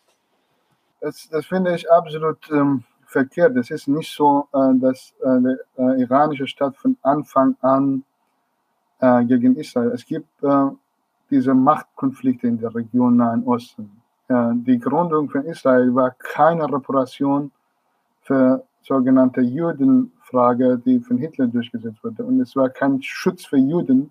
Wenn die Juden einen Schutz bekommen hätten, dann hätten sie die Staaten den Schutz geben müssen, die sie die Juden verfolgt haben, deportiert haben, äh, umgebracht haben und, und in Konzentrationslager gesteckt haben. Sie, die, weil die europäische konservative und, und christliche äh, äh, reaktionäre Nachkriegszeit, Nachkriegsgeneration, die im, im postfaschistischen Staat in Deutschland, äh, die eigentlich eine Installation des Staates von außen war, äh, den Faschismus sozusagen eine Form von machtloser Antifaschismus durchführen wollten und äh, die Faschisten verbürgerlichen wollten, haben sie versucht, sozusagen, wir wollen jetzt in Israel als Reparation für, für diese Katastrophe, die im 20. Jahrhundert entstanden ist, gründen und für die Juden einen Schutz anbieten. Das ist äh, aber verkehrt, das ist nicht so. Und der Iran war auch nicht von Anfang an gegen Israel. Es gibt ähm, äh, natürlich ähm, im Islam auch ähm, Antisemitismus, muss man wissen. Es gab auch ein, im Koran, gibt es Stellen über Khaybar-Krieg, äh, wo Ali 700 Juden innerhalb von ein, ein paar Minuten abgeschlachtet hat und äh, in dieser Khaybar-Krieg die, die Türe von von ihrem Schloss äh, gebrochen hat und reingegangen ist in, die Köpfe. Es gab natürlich ein, ein auch äh, in dieser Zeit auch Zeichen für Juden, dass die Juden in der Gesellschaft getrennt werden, aber aber äh, was Sebastian Hafner, äh, den gefällt mir sehr, weil, weil er ein, ein bisschen mit, mit dem Gewissen über die Geschichte schreibt. Der will nicht seine ideologischen Fantasien äh, als Geschichtsschreibung darstellen, wie viele bürgerliche Ideologen das machen. Der will einfach ganz genau zeigen, was in der Geschichte geschehen ist, äh, obwohl er von Anfang an sagt, der ist kein Marxist und er will äh, aber die wahre Geschichte der kommunistischen Bewegung auch darstellen. Der sagt, es gab immer Zwischenformen des Antisemitismus, ähm, sowohl in Deutschland als auch äh, weltweit. Äh, es gab bäuerliche Antisemitismus, die waren äh, Leute, die ähm, aufgrund ihrer ähm, niedrigen Lage in der Gesellschaft gegenüber von Juden sehr, die, die Juden, die intellektuell waren, Banker, äh, aus, äh, auch, aus materialistischen Gründen in diese Lage gerutscht sind, dass sie bestimmte Formen von Arbeit annehmen müssen, weil, weil von, äh, von der Zeit von äh, 14, 15. Äh, Jahrhundert, 14. Jahrhundert gab ähm, äh, die Isolierung der Juden in Europa, besonders in der Nähe von Venedig, in Rom, überall, da gab äh, diese Ghettos von Juden, die Juden, das hatte auch ein Soziologe, Georg Simon, sich damit beschäftigt, es ist wirklich die erste interessante Forschung über äh, äh, klassische oder antike Antisemitismus in Europa, weil er auch äh, sehr wahrscheinlich selber Jude war. Äh, deswegen hat er diese Forschung gemacht. Er zeigt ganz genau, dass Antisemitismus von Anfang an gab und die Juden hatten keine andere Möglichkeiten gehabt, äh, außer äh, sich mit, mit dem Geld zu beschäftigen, bestimmte Berufe zu machen. Im Protestantismus wiederum oder auch in, in Nicht-Protestantismus, im Katholizismus, war Geschäfte mit dem Geld verboten. Das war äh, haram. Deswegen haben sie die Juden immer als schmutzig äh, dargestellt, weil sie mit dem Geld zu tun hatten. Diejenigen, die mit dem Geld zu tun hatten, da gab es Antisemitismus. Deswegen haben sie auch sie, die Juden äh, in dieser Lage in, in ihrer äh, Ghettos äh, entwickelt. Es ist war systematischer Antisemitismus. Aber dieser bäuerliche Antisemitismus, äh, der im Islam auch gab, gab in der Weimarer Republik auch auf unterschiedliche Art und Weise. Was Herr Hafner sagt, äh, dieser tödliche Antisemitismus von Hitler, die systematische Säuberung von Juden und auch von anderen Minderheiten durchführen wollte, war so stark, dass die bäuerlichen Antisemit Antisemiten nicht in der Lage waren, einen Widerstand gegen Säuberung von Juden zu leisten, oder sie haben auch teilweise gut gefunden, dass ihre Feinde und Gegner äh, abgeschlachtet werden und dann müssen sie nicht mehr eifersüchtig sein auf Menschen, die eine höhere Position in der Gesellschaft haben.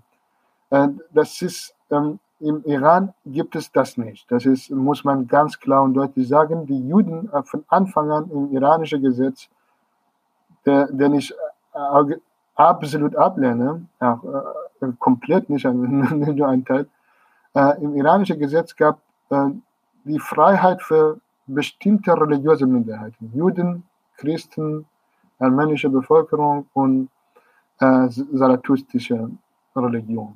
Alle anderen Religionen, Meinungen sind gesetzlich illegitim. Also, es gibt kein Recht für Atheisten. Es gibt kein Recht für Kommunisten. Es gibt kein Recht für, für auch für, für Bahai. Bahai im Iran sind eine Minderheit, die eigentlich äh, äh tausendmal mehr als andere Minderheiten unter Druck gesetzt werden. Und zwar nicht, weil sie äh, unbedingt Bahai sind, weil, weil sie einen Konkurrenzkampf in der Teppichindustrie seit äh, 40, äh, 44 Jahren mit dem Iran, mit dem Regime, mit SEPA äh, äh, führen. Und SEPA äh, will natürlich nicht nur Öl- und Gasindustrie, sondern auch Teppichindustrie für sich monopolisieren. Die Baha'is waren nicht in der Lage, sich zu unterzuordnen, deswegen sind sie meistens ins Gefängnis gelandet oder gezwungen, nach Israel zu, äh, zu fliegen oder nach Europa und so weiter. Das ist äh, aber antisemitistische Ideologie von Staatsapparat im Iran. Es wird äh, nicht propagiert. Es wird nicht so äh, Juden alles fein betrachtet. Aber es gibt eine, eine Pseudo-Antisemitismus, muss man sagen. Also sind Natürlich, sie benutzen Palästina seit äh, Anfang an, nach der Machtübernahme von Khomeini, so wie ein Opfer, der ähm, also Iran von oben herab an, äh, diesen Opfer betrachtet und anschaut, ja, Palästina, dies und das.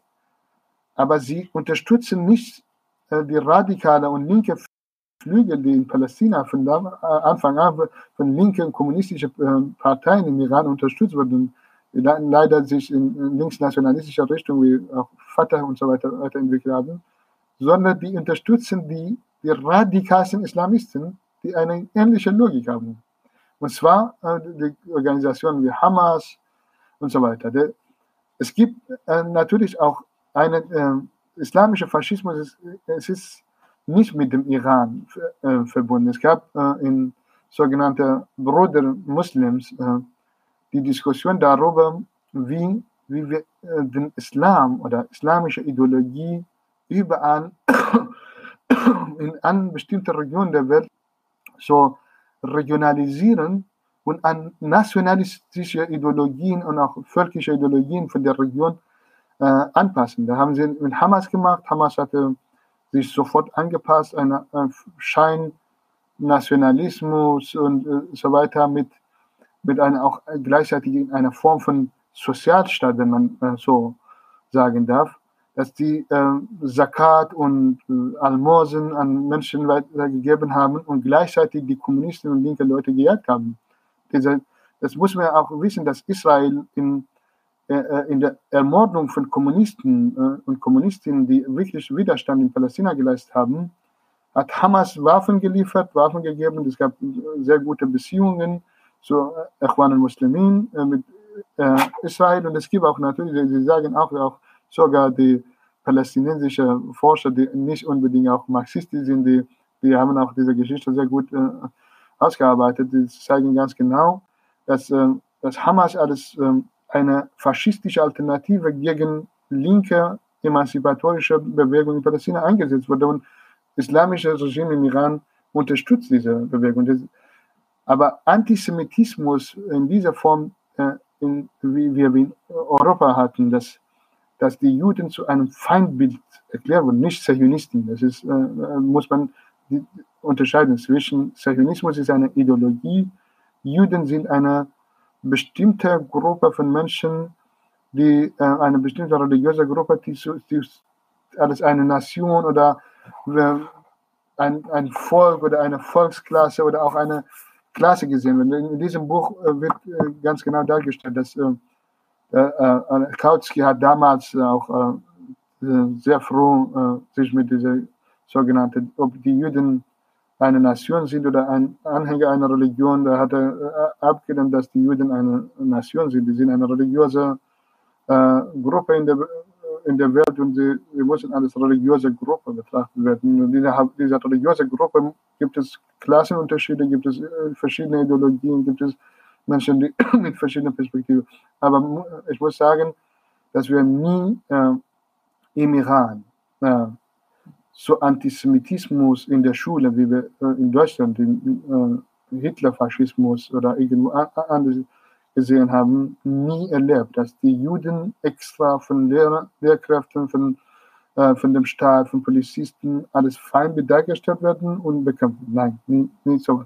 Dieser Feind, äh, dieser so Schein-Antizionismus, wenn islamischer Regime geht um andere Konflikte, um regionale Herrschaft im Nahen Osten.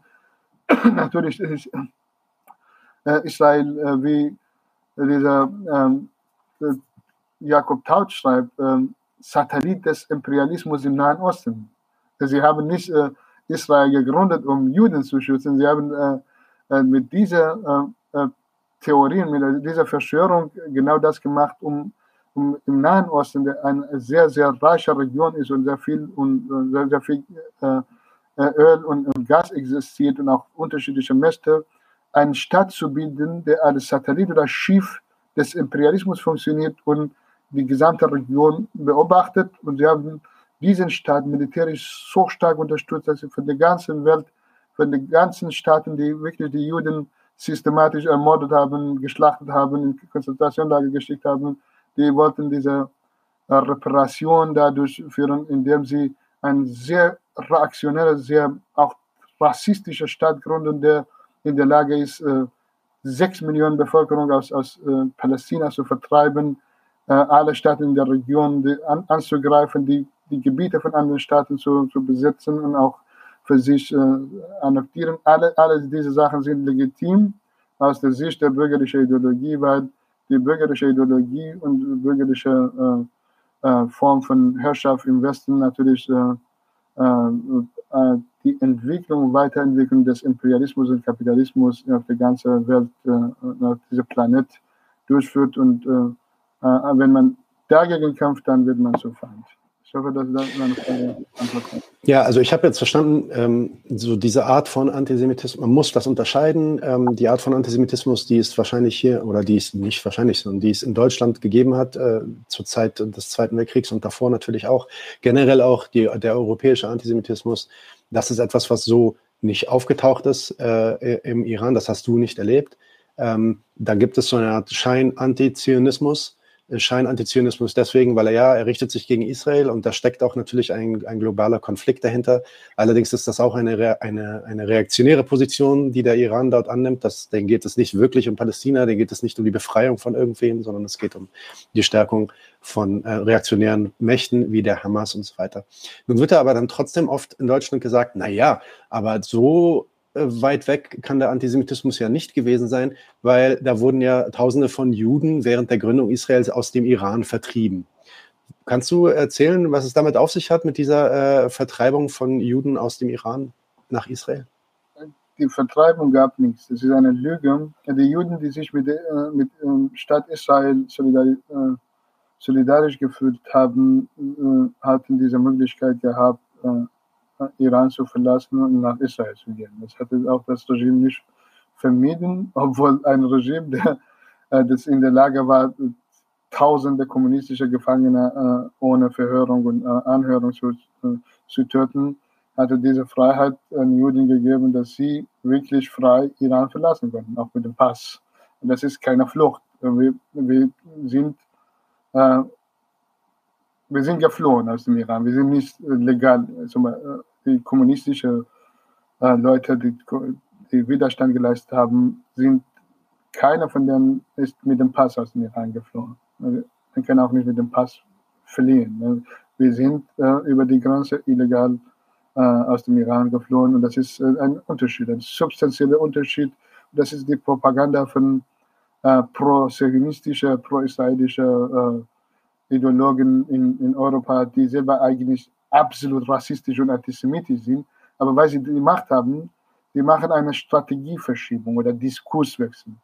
Sie, sie wollen ihre Macht benutzen, um andere Menschen als Antisemit darzustellen und ihre dreckigen Hände mit Klamotten von anderen sauber machen. Das können sie nicht mit uns schaffen, können sie auch nicht machen. Wir können argumentativ auf, äh, aufgrund historischer Beweise zeigen, dass sie eigentlich die wahren Antisemiten sind, die äh, uns jetzt als Antisemiten betrachten, zum Beispiel äh, CDU, CSU und FDP, die nach teilweise äh, auch SPD oder auch antideutsches äh, Spektrum der in an, anderen Parteien von CSU bis Verfassungsschutz und äh, auch äh, universitäre Lehrkräfte vertreten wird. da sind natürlich staatstreue, ultranationalistische Deutsche und reaktionäre, teilweise religiöse ähm, die äh, der Meinung sind, dass sie äh, links sind, weil sie gegen äh, Antisemiten in Deutschland kämpfen und so weiter. Also, sie, ich habe einmal ein, eine Rede von ehemaligen Minister von Bayern, der ein, ein wirklich ein, ein Ultrarassist ist. Der hatte seinen äh, 69. Geburtstag mit damit gefeiert, dass er 69 Flüchtlinge aus Afghanistan äh, abgeschoben hat. Und er hatte sich hat so angestoßen. Übrigens haben wir heute 69 Flüchtlinge aus Afghanistan äh, abgeschoben. Und dieser ja, der Seehofer, Seehofer mit seinem Lächeln auf den Lippen, während er genau. das sagt. Ja. Diese Flüchtlinge, die äh, aus, aus Deutschland äh, zurückgeschoben, äh, abgeschoben wurden, sind äh, heute in, der, unter Herrschaften einer brutal faschistischer Staat äh, äh, wie Taliban-Staat. Und äh, wenn sie ermordet wurden, dann ist natürlich äh, Seehofer dafür schuldig, dass er von seiner Politik, dieser rassistische, menschenverachtende Politik äh, äh, zu, zu Tod von äh, Flüchtlingen, die abgeschoben werden, durchgeführt hat. Und so ein Rassist hatte von, Antisemit, von, von der Bekämpfung des Antisemitismus in Deutschland gesprochen und er hat, der hat drei Tage lang äh, im Bundestag äh, Diskussion über Antisemitismus, wie können wir Antisemitismus bekämpfen, aber sie wissen das nicht, dass Zionismus eine ultrarechte, nationalistische, absolut rassistische Ideologie ist, die auch in der Lage ist, das hat Tony Cliff sehr schön äh, in, äh, geschrieben, ein jüdischer Kommunist oder Trotzkist, äh, der hatte gesagt, dies, diese rassistische Ideologie in Israel war so präsent, dass mein Vater immer gesagt hat, du musst immer davon ausgehen, dass du äh, den Kopf von Araber mit Kalaschnikow äh, äh, triffst und gar nicht anders äh, die Araber betrachtet. Und das wird in Israel alles Stadtsideologie. Wir haben mit einem Staat zu tun, der der von vornherein von, von, äh, von Kindergarten bis oben äh, militärisch und ein, ein absoluter Ausnahmezustand ist. Deshalb ist da wirklich auch viele Tendenzen einen faschistischen Staat ist, obwohl wir können Israel als postfaschistisch betrachten. In, in der Sprache von Hans-Jürgen Krahl in 68 hat er diesen Begriff für deutsche äh, Demokratie verwendet. Der, äh, der hatte gesagt, es gibt äh, diese autoritäre Staat in Deutschland, besteht aus autoritären, aus einer Demokratie ohne Demokraten. Es gibt keine Demokraten im deutschen Staat nach der Gründung, nach der Zerschlagung des Faschismus in, in der BRD. Die waren alle Leute, die äh, wieder von Faschismus rehabilitiert wurden. Äh, viele von denen, die Leute, die BND gegründet haben, waren faschistische Mörder zum Beispiel die Familie Gehlen, die waren alle Funktionäre und Militäre und äh, Präsidenten von Deutschland, auch viele, die im Staatsapparat waren, Richter und so weiter, die hatten faschistische Vergangenheit gehabt, aber sie haben sich als demokratisch dargestellt, weil die Form des Parlaments existiert hat. In Israel ist, ist die Lage ähnlich. Es gibt natürlich ein Parlament, aber es gibt in diesem Parlament Rassisten und Faschisten wie Netanyahu, die damals eigentlich ähnliche äh, Ziele wie, wie Nazis in Deutschland verfolgt hat. Und genau diese, die Säuberung der Bevölkerung in, in Palästina und auch diese Besatzungspolitik alles absolut legitim darstellt. Und es wird äh, bei diesen äh, Gegner des Antisemitismus gar nicht in Frage gestellt, dass diese Besatzungspolitik und Säuberung der Bevölkerung eine unmenschliche äh, und äh, menschenverachtende Sache ist. Und das ist, das ist alles legitim, weil weil sie ihre Feinde, äh, die sehr wahrscheinlich irgendwann mit Hamas in Verbindung kommen, äh, auslöschen wollen. Das ist äh, genau die, die ultrarechte Ideologie, die auch dort präsent ist. Ähm, du hast es ja schon erwähnt, vielleicht können wir dazu ganz kurz nur ein, zwei Sätze sagen. Ich meine, nach den Erarbeitungen, die du jetzt geliefert hast, wird wahrscheinlich die Antwort den meisten Leuten auch klar sein, aber es gab ja diese tolle Anstaltfolge, äh, wo im Endeffekt das Bild des Irans äh, gebildet wurde, dass Iran ist einfach per se ein antisemitischer Staat und weil er antisemitisch ist, will er Israel auslöschen. Ähm, so, was, was hältst du von dieser Darstellung? Was hältst du von der Folge? Was, was wäre so deine, wie, wie fandst du äh, das, was du da gesehen hast? Die, die Folge von anstatt diese zwei iranische Frauen äh, gesprochen haben oder, oder eure Folge? Ja, ja, genau, genau. Nein, nein, die, die, die Folge von der Anstalt, ja. Das, das, ich muss ehrlich sagen, äh, als ich gesehen habe äh, und von Anfang an, ich habe es zweimal angeschaut, diese Folge, und äh, als die Frau erzählt hat, äh, ich habe zuerst nach dem Geld gefragt, ob ich Geld bekomme, wenn ich hierher kommen würde. In einer Zeit, in der die Bevölkerung, die, die unterdrückten Teile der Bevölkerung von dem Regime erschießen, äh, erschossen werden die wir 22.000 politische Gefangene haben, die wirklich teilweise unter Folter sterben. Es sind bis jetzt 12, 13 Fälle bekannt, dass sie unter Folter, unter barbarischen Folter äh, ermordet wurden. In einer Zeit, in der die, die Kinder auf, auf iranischer Straßen von, vom Staat erschossen werden, äh, zuerst nach dem Geld zu fragen, um eine, etwas für die Bevölkerung im Iran zu machen, zeigt ganz genau, wie billig und wie wie äh, bürgerlich und wie menschenverachtend die, diese Leute sind, äh, diese Celebrities, die sich alles, äh, die kein, keine Politik als Beruf im Sinne von Max Weber machen, sondern als äh, eine Art von, von Verdummung der Bevölkerung mit dummsten äh, Inhalten, Inhalte, die eigentlich niemandem etwas beibringen, außer, außer einer also außer primitivster Form von moralisch, wir haben im Iran dies und das. Äh, das bringt niemand. Das hat niemand in Deutschland klar gemacht, was man hier machen kann, was man, wie man hier solidarisch zu, zu den Protesten und den äh, revolutionären Aufständen sein kann, außer der äh, Reproduzierung des wahren Fetischismus, Reproduzierung des Verdinglichen und des Bewusstseins, das äh, in einer Art der, der billige Celebrities, die in der Lage sind, sich überall zu verkaufen, wo äh, Geld und, und wo äh, angeboten wird. Und das, das hat mich am meisten gestört. Und die Behauptungen von denen und auch von anderen Leuten, die äh, den Iran als antisemitisch betrachten, sind auch genauso billig und, und auch schwachsinnig. Natürlich ist, äh, gibt es Konflikt zwischen Iran und Israel und ich habe auch gesagt, über dieser Konflikt, es geht um eine regionale, zwei regionale mächtige imperialistische Staaten. Und es gibt auch eine äh, sozusagen äh, Blöcke, die, die den Iran unterstützen, Syrien zum Beispiel äh, ist auf der Seite vom Iran, früher auch teilweise äh, Teile von Afghanistan in, in schiitischen Regionen. Da gibt es äh, seit Jahren, Khomeini hat von Anfang an davon geträumt, äh, dass er die gesamte islamische Welt erobert und einen islamischen Staat gründet.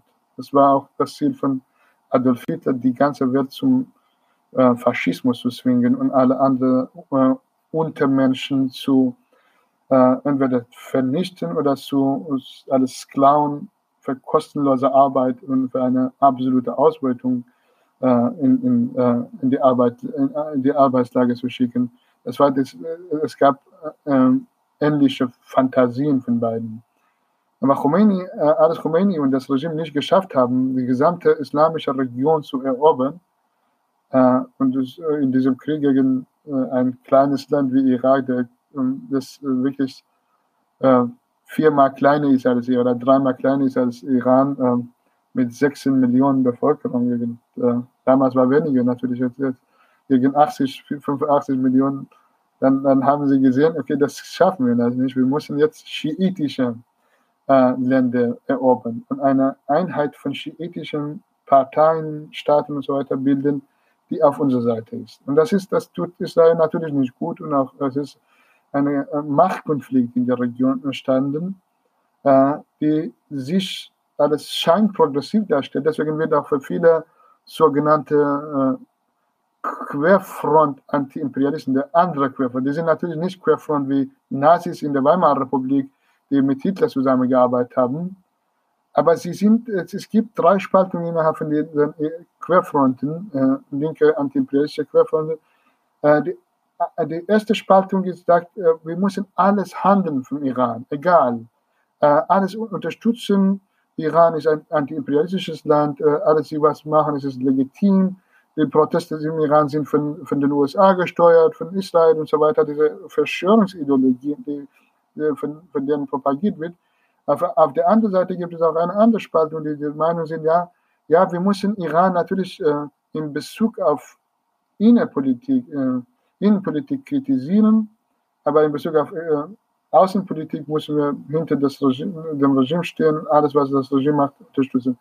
Und es gibt auch andere Gruppen, äh, die, diese dritte Spaltung, die Anhänger von Samir Amin sind, die gehen davon aus, ja, ja, Iran ist kapitalistischer Staat, aber weil Iran die Konflikte mit, mit Imperialismus in der Region hat, dann müssen wir, solange Iran in Bezug auf, auf äh, Außenpolitik unterstützen, dass Iran zu zu Atomwaffen kommt und diese, äh, dass, dass, äh, dass diese Angst äh, in den USA und in, in westlichen Imperialismus so groß ist, dass sie Iran nicht angreifen würden. Und das ist alle diese Theorien, würde ich sagen, die sind Querfront, die sind für Zusammenarbeit oder teilweise Zusammenarbeit mit islamischem Faschismus. Aber äh, äh, es gibt natürlich dieser Konflikt. Auf der anderen Seite sind äh, äh, alle westlichen imperialistischen Mächte auf der Seite von Israel, Saudi-Arabien, der äh, ein Land mit äh, ein Land, die wirklich die Barbarei und Sklaverei von damals immer noch äh, durchführt. Die schneiden den Kopf von Menschen, die schneiden die Hände.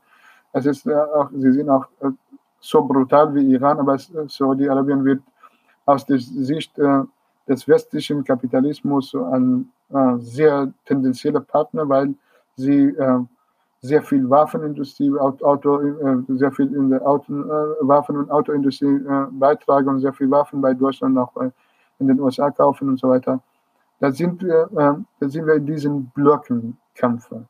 Zwei Blöcke, die beide diesen Anspruch des Imperialismus haben wollen äh, und auch teilweise sind, sind regionale imperialistische Mächte in der Region, die auch ähm, in vieler Hinsicht äh, äh, auch ihre, ihre imperialistische äh, Expansionspolitik nach außen, Exp Expansion des Kapitals, des Militärs und so weiter äh, durchsetzen.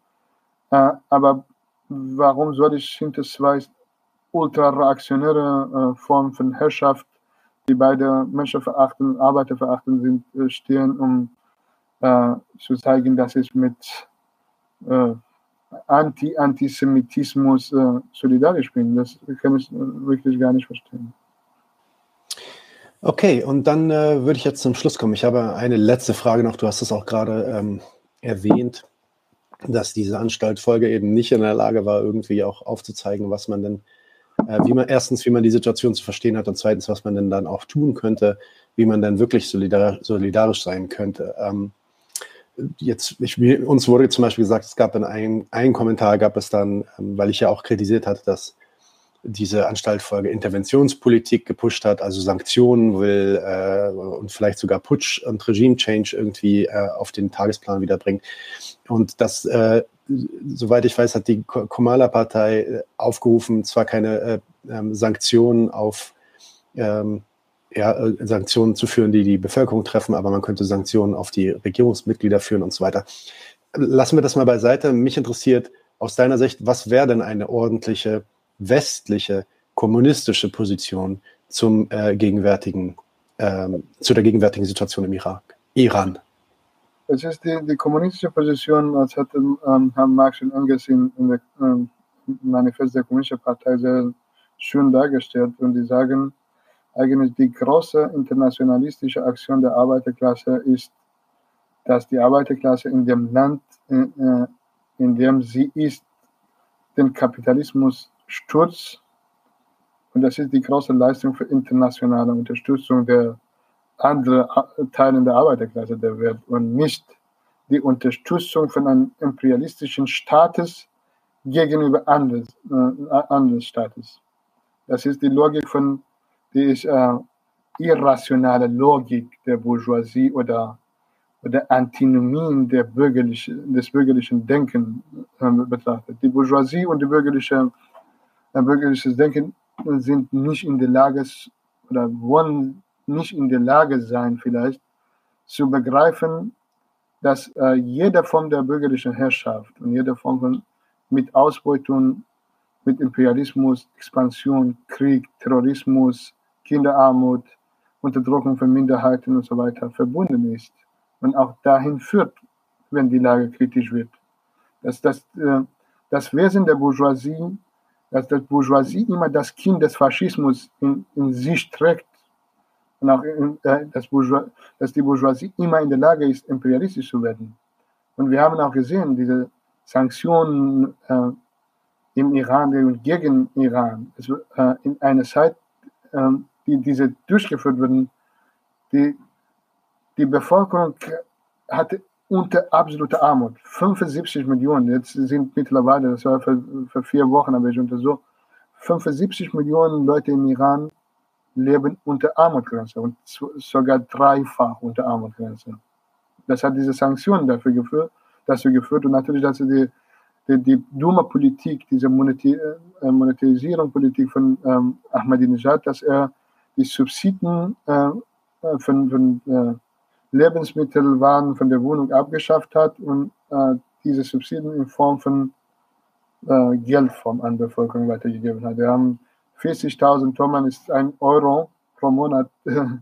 Heute ist ein Euro, heutzutage ist ein Euro, damals war 40 Euro pro Monat pro Person verteilt Aber die Preise, äh, die, die, die, Preise einfach, die, diese Subsidie aufgehoben und dann sind die Preise innerhalb von 10, 15 Jahren teilweise 3000-fach gestiegen. Das ist eine Wirtschaftskrise wie Weimarer Republik 1923 bis 1929. Nicht so krass, noch nicht, aber wir sind auf diesem Weg. Und wenn die Leute in dieser Situation, in einer Situation, in der die Funktionäre des Regimes von SEPA, von äh, die, die iranischen Kapitalisten, die eigentlich alle äh, entweder mit SEPA arbeiten oder, oder sich unter Herrschaft von SEPA untergeordnet haben, in einer Zeit, in der sie 20.000-fach mehr äh, profitiert haben, die Akkumulation des Kapitals tausendmal mehr als damals äh, durchgesetzt haben. Äh, und, und die würden gar nicht, die, die, Sanktionen funktionieren gar nicht. Sie funktionieren nur gegen Bevölkerung. Das ist ein, ein, ein Aufruf zum Völkermord, also, also ein, ein Aufruf zum Genozid von einer Bevölkerung, die, eigentlich im Irak so, zu einer Million oder mehr als einer Million Menschen, darunter 500.000 Kinder, geführt ist. Diese westliche Politik, diese imperialistische Politik diese menschenverachtende Politik wird von äh, rechter Opposition, von iranischer bürgerlicher Opposition als eine Lösung. Da kannst du nicht mit, äh, äh, man kann gar nicht äh, äh, eine Krankheit mit, mit Krebs äh, so vermeiden. Das, die, die wollen das. Das ist, dass, die Krise immer vertieft wird. Aber wie, ich will zu Ende kommen, aber ich will etwas sagen. eigentlich meine äh, so meine Analyse von der jetzigen Situation ist, wir sind in einem Punkt, dass wir gar nicht nach hinten zurückkehren. Die, die rechte Opposition, die bürgerliche Opposition von Monarchie bis Republikaner und auch diese Celebrities, die, die sich und ihre Charakter für Geld verkaufen und, und auch zu Marionetten des westlichen Imperialismus werden, die, die versuchen unterschiedliche Methoden, um diese Revolution in eine Kontrarevolution, in einen Putsch oder eine, eine, äh, eine faschistoide oder faschistische, äh, so nationalistische äh, Kontrarevolution zu entwickeln. Die schaffen das nicht. Wir, es gibt nur zwei Möglichkeiten, um die Revolution zu vermeiden. Wir, wir leben in einer Lage, dass die Revolution unvermeidbar ist. Dass diese Revolution muss durchgesetzt werden, weil die wirtschaftliche weder von dem Regime zu kontrollieren ist, noch von, von der rechten Opposition. Die gesamte rechte Opposition, ich meine auch äh, Republikaner, Volksmujahedin, äh, Monarchisten, Loyalisten, alle diese Leute, die wollen Neoliberalisierung, weitere Neoliberalisierung der Wirtschaft. Die wollen viel mehr äh, die Tasche von der Bevölkerung leer machen, die wollen viel mehr das Brot von der Bevölkerung, die sie gar, das sie gar nicht mehr haben, angreifen, um Akkumulation des Kapitals und Expansion nach außen, Terrorismus und imperialistische Politik in Nahen Osten weiterzuführen. Und natürlich dieses Mal mit Hilfe von Imperialismus. Aber sie können, die haben nichts zu sagen zur sozialen Frage. Wenn es zur sozialen Frage kommt, wie sie diese Frage lösen wollen, dann rufen sie mehr äh, auf zu mehr äh, äh, Boykott, äh, wirtschaftlicher Boykott und Sanktionen auf, äh, auf, auf die Bevölkerung und sie setzen, sie sagen, wir wollen nur Leute von SEPA so, oder von Staatsapparat oder Transitenpolizei und so weiter boykottieren. Das stimmt aber nicht. Wenn man ein Land äh, boykottiert, dann sieht man, dass, dass im Iran wirklich jahrelang keine medizinische Versorgung war. Viele Leute sind äh, gestorben, weil sie keine, äh, entweder kein Geld hatten, medizinische Versorgung zu leisten oder nicht ins äh, Ausland gehen und dort äh, sich operieren zu lassen. Und da sind viele Menschen gestorben. Und wenn jemand diese Politik durchführt, dann ist meiner Meinung nach äh, selber ein Teil, der hat äh, einen Beitrag in dieser mörderischen Politik und die Person oder die, die Partei oder die, diese Politik hat nur mit der Emanzipation, nur mit der Revolution zu tun und führt zu einer äh, Wiederentwicklung des neuen Faschismus im Iran, weil die kapitalistische äh, Produktionsweise im Iran und auch kapitalistische Parteien, die Anhänger des Kapitalismus im Iran, weder eine bürgerliche Demokratie akzeptieren, noch Parlamentarismus und noch äh, mit dieser Entwicklung der Produktionskräfte im Iran schaffen, eine Überakkumulation durchzusetzen, dass sie einen Teil des Kapitals in Form von Sozialleistungen an Bevölkerungsrüchtigen äh, zu, zu wollen. Deswegen gibt es nur eine repressive kapitalistische Staat und repressive autoritäre kapitalistische Staat bedeutet für mich eine Art des Faschismus. Und die wollen Faschismus, Faschis, islamischer Faschismus mit nationalistischem Faschismus bekämpfen.